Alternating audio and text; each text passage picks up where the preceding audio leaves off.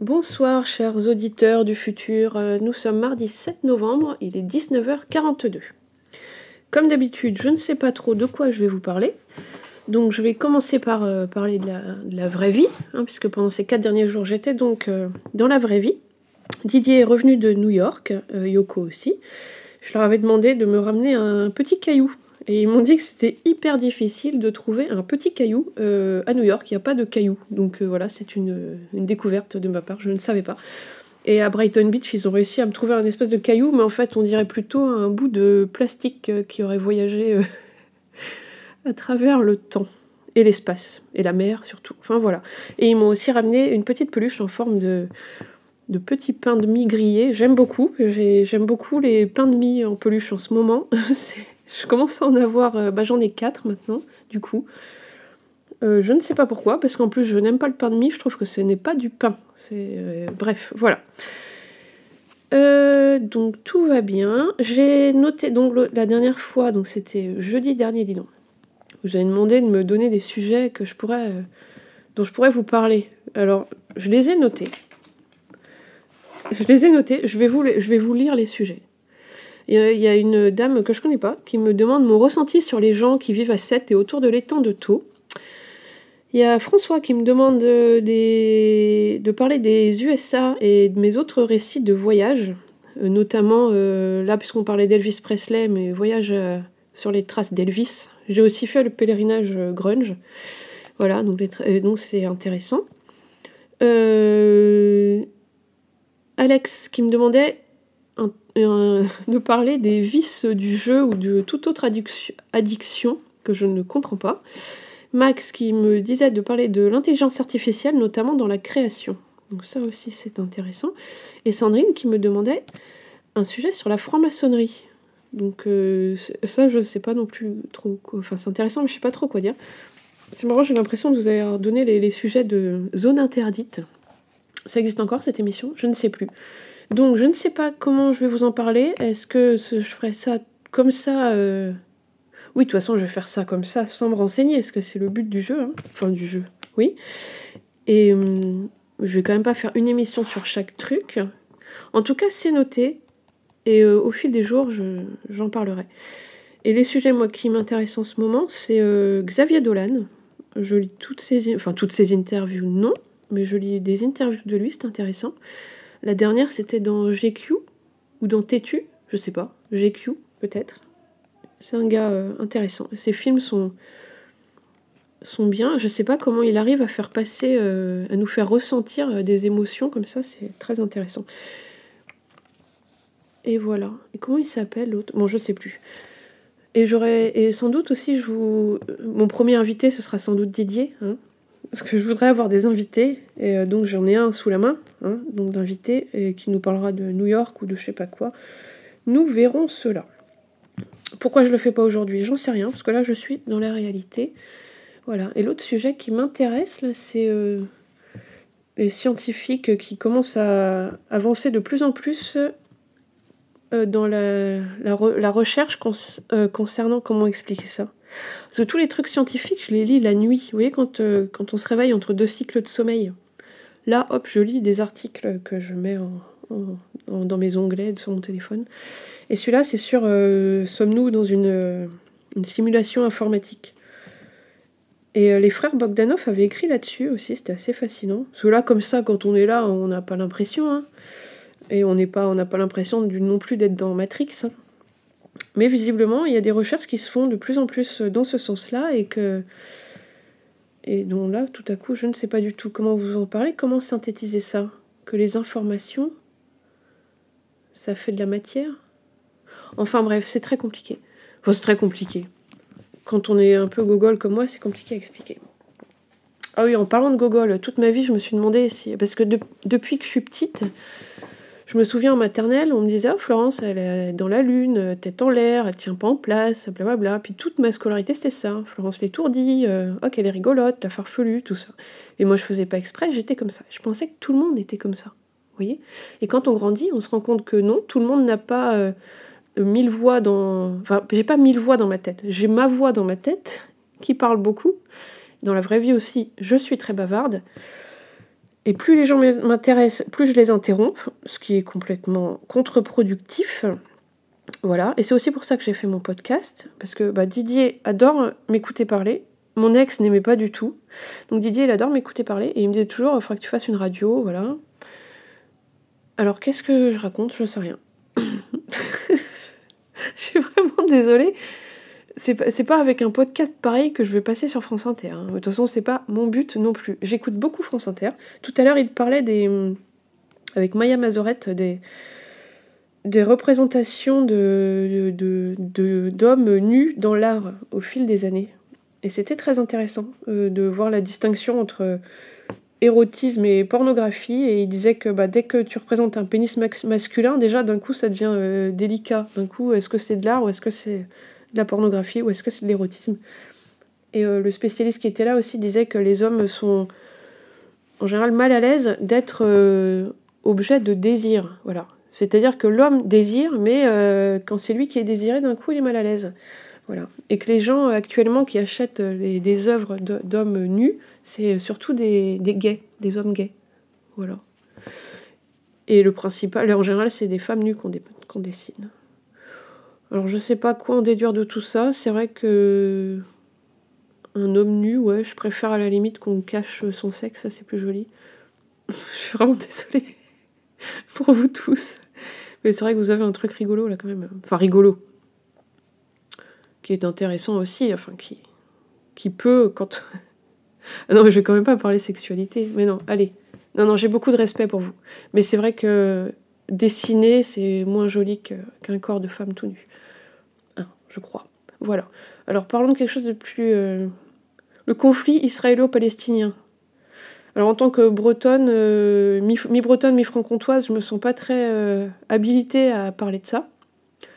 Par contre, c'est complètement cauchemardesque et dramatique, bah, comme toutes les guerres déjà, mais celle-là paraît inextricable. Il n'y a pas de solution. Voilà. À part, il faudrait qu'on enlève de la terre toutes les bombes, tout ce qui détruit, parce que déjà, il y a la moitié des gens, même à petit niveau ou à grand niveau, la moitié des gens qui détruisent, l'autre qui conserve ou répare. C'est quand même fou ça. Il y a les chasseurs et il y a les gens qui sauvent les animaux. Voilà.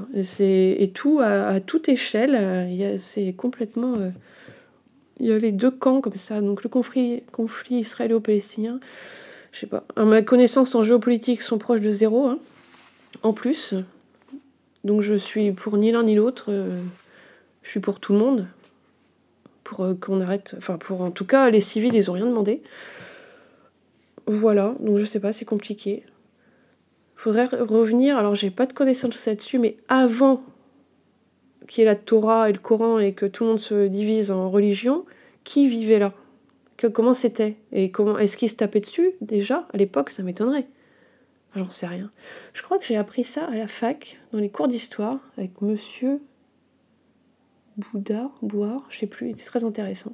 Mais évidemment, j'ai tout oublié. Tout s'est confusé dans ma tête. Et ouais, là donc euh, Didier, euh, le grand, le roi du punk, est en train de regarder un, concerto euh, à la Philharmonie de Paris sur la télé. Concerto pour la main gauche de Ravel. Au début, il m'a dit ça. Évidemment, je connais le truc, mais tout à coup, j'ai visualisé que c'était un concerto qui avait été dédié pour la main gauche de Ravel. Euh, vraiment euh, de manière complètement figurative. Et j'ai trouvé ça euh, chouette comme idée, de faire tout un concerto pour une main gauche. Mais évidemment, l'histoire derrière est plus sérieuse. Didier a essayé, de m'expliquer, et puis il en parlerait mieux que moi. Parce que lui, alors comme moi, il a beaucoup d'énergie et beaucoup de centres d'intérêt, mais il arrive à compartimenter les choses et ça fait donc pas une espèce de, grosse confusion permanente dans ce qu'il fait et ce qu'il dit. je trouve ça admirable, franchement. Donc si vous qui m'écoutez, vous y arrivez aussi, euh, franchement bravo. Alors je bois un petit peu mon thé. Thé de chai. J'adore, j'adore ça. Ouais. Concerto de Ravel. Ben non, la musique classique, euh, j'en ai vu un petit peu en concert. Bah Clémence m'avait emmené notamment voir un truc de musique classique, c'était bien. Didier aussi. Mais bon, c'est pas trop trop mon truc. Moi, je préfère les, concerts de Ice Age au début, quand ils jouaient 30 minutes. Voilà, pour moi, ça c'était parfait. 30 minutes d'énergie pure, c'est parfait. Ouais. Après, c'est trop long. Pour moi, hein, selon. Voilà. ça me rappelle les cours de flûte. J'adorais les cours de flûte à l'école. On n'est pas beaucoup, je crois, à adorer les cours de flûte. Et je devais être insupportable parce que du coup, après, je jouais aussi à la maison, la flûte. Comme ça, pour le plaisir. Euh, voilà. évidemment, c'est très désagréable comme sonorité, euh, les flûtes d'école. Surtout quand on est enfant et qu'on ne sait pas très bien jouer. Et nous, on avait commencé carrément à faire ça à l'école primaire, des cours de flûte et de solfège et tout. Et en CM2, alors j'étais au fond de la classe.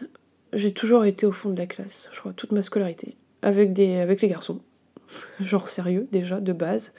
J'étais au fond de la classe avec mes, copains, euh, Romain, Adrien, Guirec.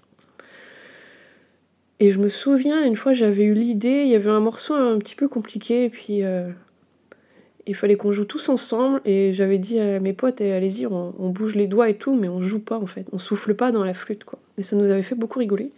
Et après, on en avait parlé un peu aux autres, et le cours d'après, quand on avait dû tous jouer, on avait convaincu d'autres gens de faire pareil.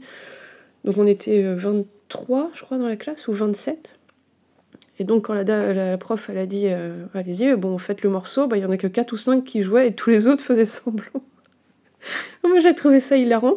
Euh, voilà, on a beaucoup rigolé. Sauf qu'en fait après, ce qui m'a rendu triste, c'est que la prof, elle s'est, elle avait vraiment l'air mais, mais triste en fait de, ça. Et c'est vrai que moi j'ai pas du tout cette idée dans le je voulais pas du tout lui manquer de respect ou rien du tout. Hein. C'était pas du tout ça. Et ça m'a rendu triste de la voir. Euh, je me souviens, elle s'est assise. Et du coup, après, on bah, n'a même pas fini le cours. Elle a attendu la fin du cours. C'était à la fin du cours, comme ça, puis euh, sans rien dire. Et c'était euh, très gênant. Et je me suis sentie un peu mal. C'est un peu ça la vie, en fait. On passe des super moments et après, a la redescente. Bon, bah là, cette histoire de de cours de flûte où je faisais semblant de jouer et que voilà et puis après ben après on se sent un peu coupable. Et du coup après les autres cours j'ai été très très très sérieuse et impliquée histoire de me rattraper du truc. Pardon madame euh, je sais plus quoi. Madame trombone? Non elle peut pas s'appeler madame trombone quand même. Bah, je ne sais plus il faudrait que j'appelle ma mère pour lui demander. Ma mère elle se souvient de tout. Je pense que la, la vôtre aussi hein tous les noms des, des instits et tout ça. Ça, c'est un truc de maman, ça, elles savent tout. Mm, mm. Et ce matin, j'ai. Je parlais avec Max de la lecture. Alors, je vous, dis souvent ça parce qu'en fait, Max, il travaille au parc, en plus de faire ses dessins et, d'être artiste. Et du coup, je le vois tous les matins. Et on parlait du fait qu'on a du mal à lire. Et c'est vrai que. On a la même façon de lire, c'est-à-dire on lit, et hop, après, nos, nos pensées, soit elles sont inspirées par un truc. Euh, qui était dans le, livre, et puis hop, on part euh, se renseigner sur ce sujet, ou alors ça nous donne l'idée de faire autre chose, ou alors on est déconcentré par je ne sais pas quoi. Et lui, ça l'a découragé euh, de la lecture, et, euh, moi, bizarrement, bah, j'adore lire en fait, donc je commence énormément de livres, et donc là, déjà merci aux médiathèques d'exister, parce que on peut prendre 12 000 livres si on veut, et lire comme ça un petit peu ou pas. Et aussi sur Kindle, télécharger les, extraits de livres, donc souvent c'est le début, donc c'est parfait. Voilà, on lit les premières pages. Donc là, le soir, j'adore lire des débuts de livres comme ça. Et je sais pas, je, suis admiratif des gens qui arrivent à commencer un livre et à le finir comme ça, euh, sans interruption, sans avoir lu euh, trois autres livres, sans avoir commencé trois autres livres en même temps, entre les deux. Donc Didier, il y arrive. J'ai une sœur aussi qui arrive. Là, dernièrement, alors, euh, elle est assez euh, intellectuelle, hein, ma. Mes deux sœurs sont très intellectuelles. Euh, et, là, dernièrement, là, bah là, en, trois jours, elle a lu la bio de Britney Spears. Alors, elle s'est dit pourquoi pas? si ça lui change, ça lui change. En plus, on s'en fout un peu de Britney, mais il y a quelque chose d'intrigant à savoir quelle était sa vie. Donc, il paraît que le livre est très mal écrit, mais que c'est intéressant de voir comment elle tombe dans un enfermement humain, en fait, du fait de sa célébrité. Voilà. Et sinon, elle est fan de Joyce Carol Oates, une écrivain qui, écrit, qui écrit merveilleusement bien, mais des livres assez euh, sombres à chaque fois. Moi, j'en ai lu qu'un qui s'appelait Johnny Blues, parce que j'aime bien le nom et, l'histoire me plaisait bien. C'est un peu l'histoire du, beau gosse d'une petite ville américaine et toutes les filles euh, sont secrètement amoureuses de lui, puis il est très mystérieux, et puis, euh, puis à la fin, je sais pas ce qui se passe, mais je crois qu'il fait une connerie parce qu'il va en prison, je crois je sais plus trop. Voilà comment je lis. Souvent, je, lis le début Et après, je dis, ah bah c'est bon, j'ai compris. Et du coup, je lis euh, un petit peu euh, des pages euh, tout du long et je lis la fin. Voilà. Et du coup, c'est vrai que les livres que j'ai lus en entier, ils ont marqué ma, vie. que j'ai lus en entier volontairement. Parce que pour l'école, on a dû lire des trucs obligés, quoi. Le premier, c'était Black Beauty, le, livre L'histoire d'un cheval noir en Grande-Bretagne.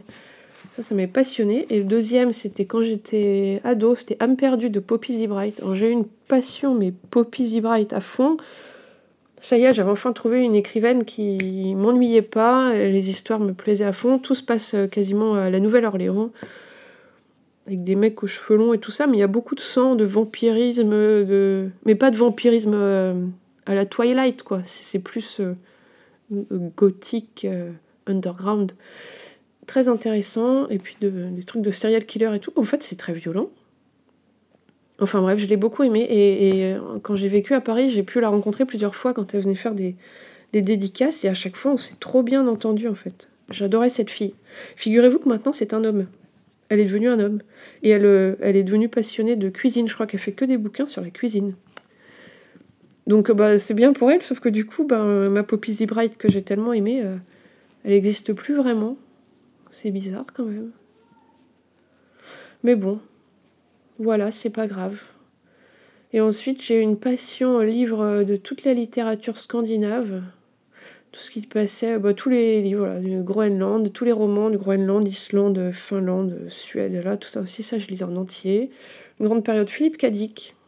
Et une fois qu'on commence à lire que des Philippe Cadic, le cerveau se met euh, dans un monde où, on peut plus sortir de ça. En fait, c'était très étrange. Je lisais plus que ça, uniquement, que du Philippe Cadic. Et mon ex aussi, du coup, on était à fond euh, à lire que ça. Évidemment, j'ai lu aussi plein de livres sur le rock. Maintenant, j'ai plus de mal.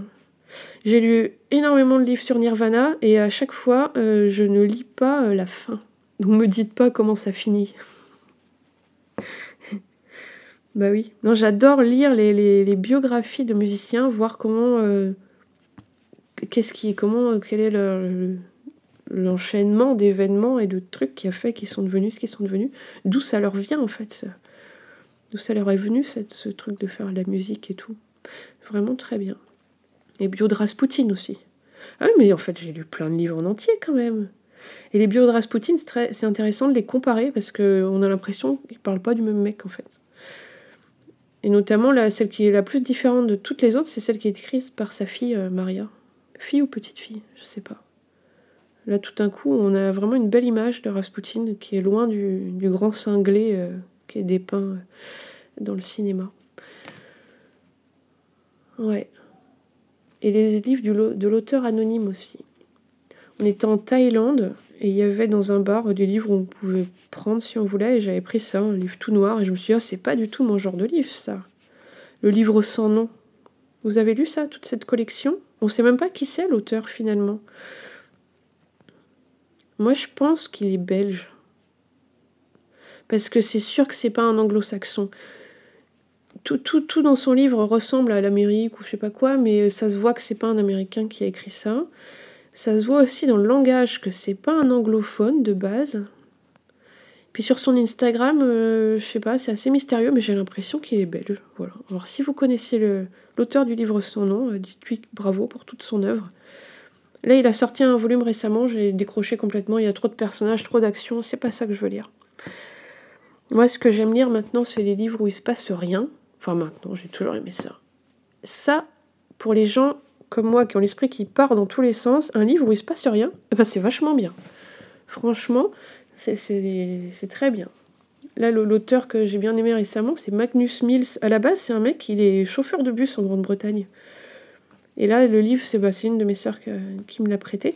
C'est juste des mecs qui plantent des clôtures euh, quelque part en, Angleterre. Donc il y a genre trois personnages euh, principaux et puis ils plantent des clôtures. Pendant tout le livre. Ils font ça, dans les champs, planter des clôtures. Et à la fin, évidemment, il y a un dénouement euh, surprenant, dont on se doutait un petit peu, parce que tout le long du livre, on se demande, mais où sont les animaux? Il n'y a pas d'animaux, au fait, dans les champs. Et même les personnages, ils commencent à se le demander aussi. Et à la fin, on sait pourquoi. Donc très bien, Magnus Mills, pour ceux qui ont besoin de lire un truc où il se passe rien, et eh ben ce truc-là, ça s'appelle retenir, retenir les fauves, un truc comme ça. Retenir les sauvages? Retenir les faux Merde, je sais plus. Donc voilà, c'est des chroniques méga express que je vous fais. Et voilà, et j'aime beaucoup Frédéric Becbédé. Quand il parle, j'adore l'écouter parler, donc ça tombe bien parce qu'il aime bien parler euh, de livres, euh, donc c'est bien. Et qu'est-ce que je peux vous apporter? Ça, c'est ma grande question. Hein. Je ne sais pas du tout. Voilà. Est-ce que ça fait trop longtemps que je parle ou est-ce que je continue? Tout à l'heure, je fumais une cigarette sur le balcon et il y a un mec en face qui est dans un, appart d'Airbnb qui me demandait une cigarette. Il insistait, il insistait. Et après, en lui posant des questions, en fait, il m'a dit que ça fait 15 ans qu'il a arrêté de fumer et que là, de me voir fumer, ça lui donnait trop envie. Et je dis, bah non, je peux pas être la personne qui va vous refaire replonger. Je n'assumerai pas. Puis en plus, comment je vais faire? Je vais pas balancer une clope de, travers la rue. Donc bah non. Voilà. Ah oui, et hier, je suis allée voir un, neuropsychiatre pour la première fois de ma vie. Et comme je lui ai dit en arrivant, j'ai l'impression d'arriver euh, au boss final d'un jeu vidéo. D'aller voir la personne qui va mettre un nom sur euh, le type de branchement de cerveau que j'ai. Voilà. Mais je suis jamais allée voir euh, d'autres psys, hein, donc c'est genre j'ai un peu squeezé le truc. Je suis allée directement au boss final, moi. Et ça s'est très très bien passé. Et il a enfin mis un nom sur mon type de branchement. C'est-à-dire que je suis ni débile ni surdouée, mais un peu les deux. C'est-à-dire que j'ai eu TDA, TDAH, trouble du déficit de l'attention avec hyperactivité. Alors moi je trouve que c'est pas vraiment un, déficit de l'attention, c'est une attention qui se porte sur tout en même temps. Et c'est très bizarre. Et je pensais que tout le monde euh, était comme ça. Et en fait, non, il y a des gens qui arrivent à rester posés, à regarder un film. Il y a des gens qui arrivent à rester tranquilles comme ça et qui n'ont pas 12 000 pensées dans la tête. Mais moi, je trouve que c'est une richesse d'être comme ça. Voilà, et je sais que parmi vous, il y en a qui sont comme moi. Et oui, je vous vois, je vous reconnais, parce qu'on se reconnaît. Et j'adore discuter avec les gens comme vous, parce qu'on part dans tous les sens, on se coupe la parole mutuellement, et, et c'est super génial, je trouve. Parce qu'avec les autres personnes plus posées, que j'admire du coup, parce que je me demande comment, vous faites, bah, je me suis hyper fatigante parce que je parle beaucoup, il y a une espèce d'anxiété. Ah ouais, parce que le mec aussi, il m'a dit hier que j'avais une anxiété phénoménale. Alors moi, je pensais que c'était juste de l'énergie. Mais non, non, non, c'est de l'anxiété. Il m'a, il m'a tout décortiqué. Euh. Oui, bah écoutez, c'est comme ça. Hein. En tout cas, voilà j'aime bien les gens. Et voilà. Et le conflit israélo-palestinien, euh, ce serait bien que ça soit juste euh, factice. Hein qu'on est dans une simulation informatique. Et là, le programmeur, programmateur informatique, ce serait bien qu'il change sa ligne de code. Hein on enlève toutes les armes, on enlève tous les gens qui s'énervent et qui ont envie de taper les autres. Que ça soit des SDF en bas, là. Il y a des nouveaux SDF, là. Putain, ils sont, ils sont agressifs euh, entre eux. Donc déjà, ça, ça va. Moi, j'aimais bien que les SDF qui venaient des autres pays. Parce que ça, ça doit être difficile. Voilà. Ben, qu'est-ce que je pourrais vous dire de plus? Je crois que c'est pas mal. Là, vous voyez sur mon truc, je vois pas le timing, je vois juste des chiffres. Donc là, on arrive au chiffre 709. Je sais pas ce que ça veut dire. Mesures. Ça fait 709 mesures que je vous parle. Et on se revoit demain.